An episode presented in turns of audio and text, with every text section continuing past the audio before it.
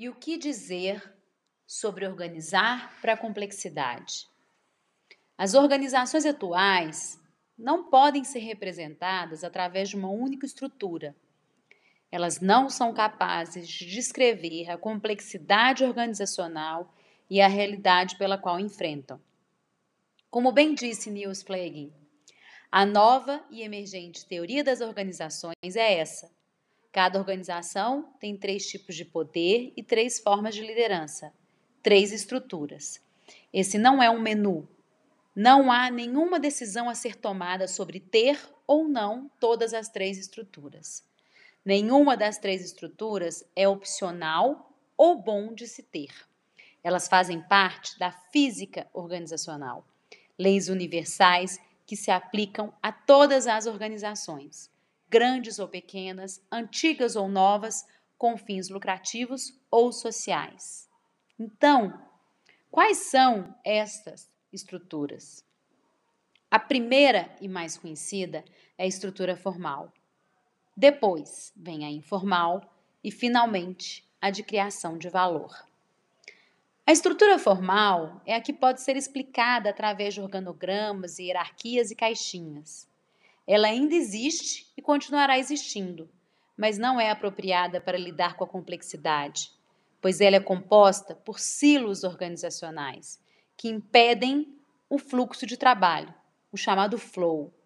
E isso acontece porque cada departamento é responsável por uma parte ou etapa de um processo, faz, trazendo então pouco espaço para o pensamento sistêmico. A segunda a chamada informal, é muito dinâmica, não existindo uma forma de determinar como ela será constituída ou modificada. Ela é formada através das interações entre as pessoas que vão criando organicamente seus núcleos. São as famosas conversas de cafezinho, encontros no corredor, percepções pessoais que vão se espalhando e muitas outras situações do dia a dia. Elas podem ser usadas para plantar uma notícia falsa e promover conspirações, mas também podem ser fonte importantíssima para colaboração e resolução de problemas dentro da organização. Quem nunca conseguiu chegar a uma solução depois de um bate-papo com outras pessoas? Às vezes, só de externalizar um problema, conseguimos organizar nosso pensamento e chegar a uma possível saída. Eu fiz isso inúmeras vezes, não sei vocês, imagino que sim. Imagina, gente, se a gente conseguisse fazer isso então com a ajuda de mais pessoas. Isso tem um poder absurdo.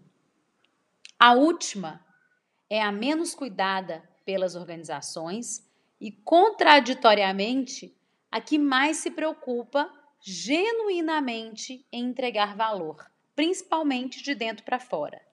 É a chamada estrutura de criação de valor.